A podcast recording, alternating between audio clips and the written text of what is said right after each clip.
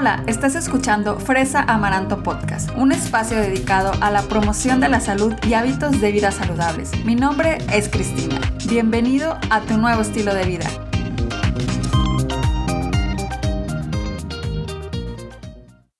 Bienvenidos a Fresa Amaranto Podcast. Ya estamos en el episodio número 56. Muchísimas gracias a ti por estar aquí de nuevo conmigo en otro episodio. Pues siguiendo con la celebración del mes de la salud mental, hoy te voy a platicar sobre cómo algunos de nuestros hábitos alimenticios pueden influir en nuestro estado de ánimo. Y es que muchas veces no nos damos cuenta de que pequeños detalles pueden marcar la diferencia y nuestros hábitos alimenticios, aunque no lo creas, pueden ayudarnos a estar más relajados o no durante el día. Como te he platicado anteriormente, la alimentación no es un sustituto de otros tratamientos, por ejemplo, los medicamentos o las terapias psicológicas, pero sí es importante tomar en cuenta lo que comemos para cuidar de nuestra salud mental. Entonces, la alimentación y la salud mental es un tema que ha estado de verdad en constante investigación y siempre, siempre se va actualizando y se va diciendo, ¿sabes qué? Se creía esto,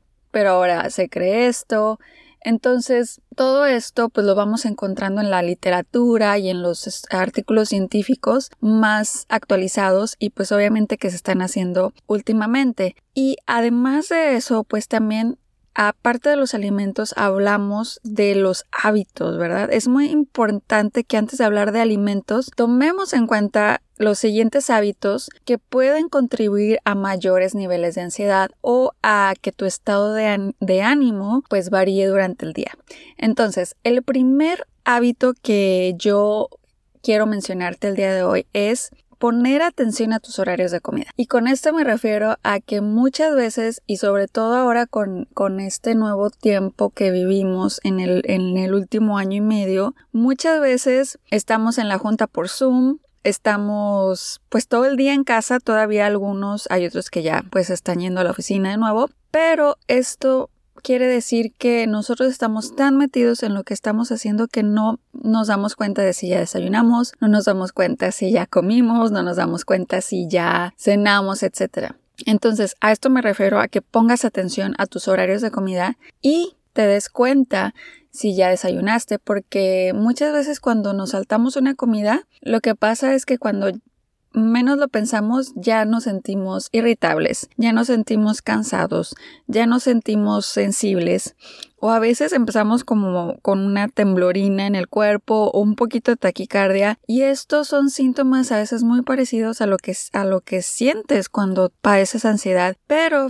esto pasa cuando no comes es porque tienes bajos niveles de glucosa que hace que tengas esta sintomatología de estar más irritable, más sensible, etcétera. Entonces, por eso es súper súper importante que cuides las comidas de tu día que estés siempre al pendiente de sí tener algo en el estómago y de no saltarte pues las comidas principales. Ahora, el segundo hábito que quiero mencionarte el día de hoy es el de la cafeína. Muchas veces pues tomamos café no solamente el café es, pues obviamente ahora sí que el más conocido que tenemos relacionado con cafeína, pero también están las bebidas energéticas como tipo Red Bull, todas esas, o también hay ciertos refrescos que tienen cafeína. Entonces, cuando hay altos niveles de cafeína en nuestro cuerpo, lo que pasa es que el sistema nervioso se estimula. Eso quiere decir como que empieza a trabajar ahora sí como más rápido y eso puede generar niveles altos de ansiedad. Entonces, lo que yo te puedo decir es que hay que poner atención a lo que dice nuestro cuerpo. Si ya tú tienes alguna eh, reacción, me refiero a que si empiezas a presentar síntomas de que te empiezas a sentir ansiedad o que empiezas a temblar, entonces pues sí es momento como de bajarle al café y entonces mejor tratar de alimentarse en lugar de, de seguir tomando café para tener la energía, ¿no? Que, que es lo que muchas veces se busca cuando alguien empieza a consumir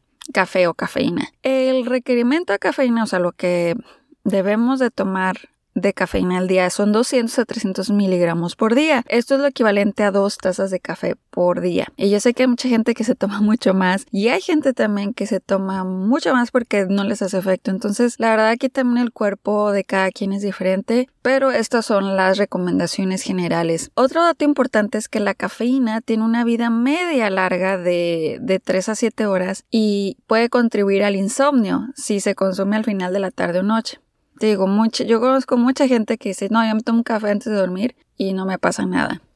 Pero bueno, la, lo que se ha investigado, lo que se ha visto es que si tú consumes café o cafeína antes de 3 a 7 horas antes de irte a dormir, puede ser que también por eso estés padeciendo insomnio. Ahora, el tercer hábito que quiero comentarte el día de hoy es el consumo de alcohol. El consumo excesivo de alcohol puede afectar el estado de ánimo, interferir con tu metabolismo, pues ahora sí que puede afectar la efectividad de ciertos medicamentos y puede alterar la calidad del sueño.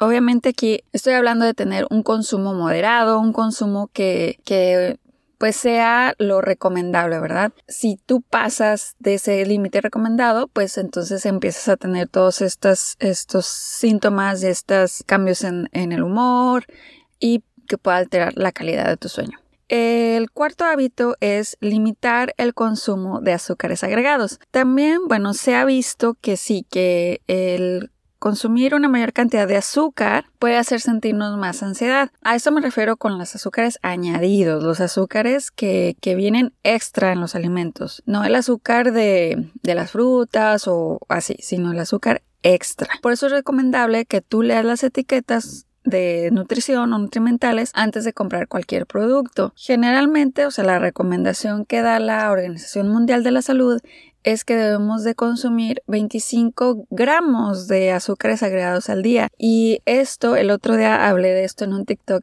Si no me sigues, sígueme en TikTok. Que una lata de coca de 222 mililitros o 7.5 onzas ya te da esa pequeña lata los 25 gramos de azúcares agregados. Entonces, ponte a pensar que si tú tomas una lata de Coca-Cola, pues ahora sí ya con eso estás cumpliendo tu, tu requerimiento. Pero pues no es lo único que tomamos. Comemos dulces, comemos galletas, comemos... Entonces, a eso me refiero, a limitar el consumo de azúcares añadidos o agregados, porque eso sí puede también contribuir a sentir un poco de ansiedad. La alimentación juega un papel súper importante en cualquier etapa de nuestra vida. Es súper importante prestar atención tanto a nuestros hábitos de vida como a nuestros hábitos alimenticios para así poder como encontrar un plan y poder afrontar eh, ese sentimiento de ansiedad o ese sentimiento de irritabilidad, de cambios de ánimo. Entonces es súper importante que tú cheques cuáles de estos hábitos que yo te acabo de decir los tienes los, o los puedes moderar o los puedes disminuir.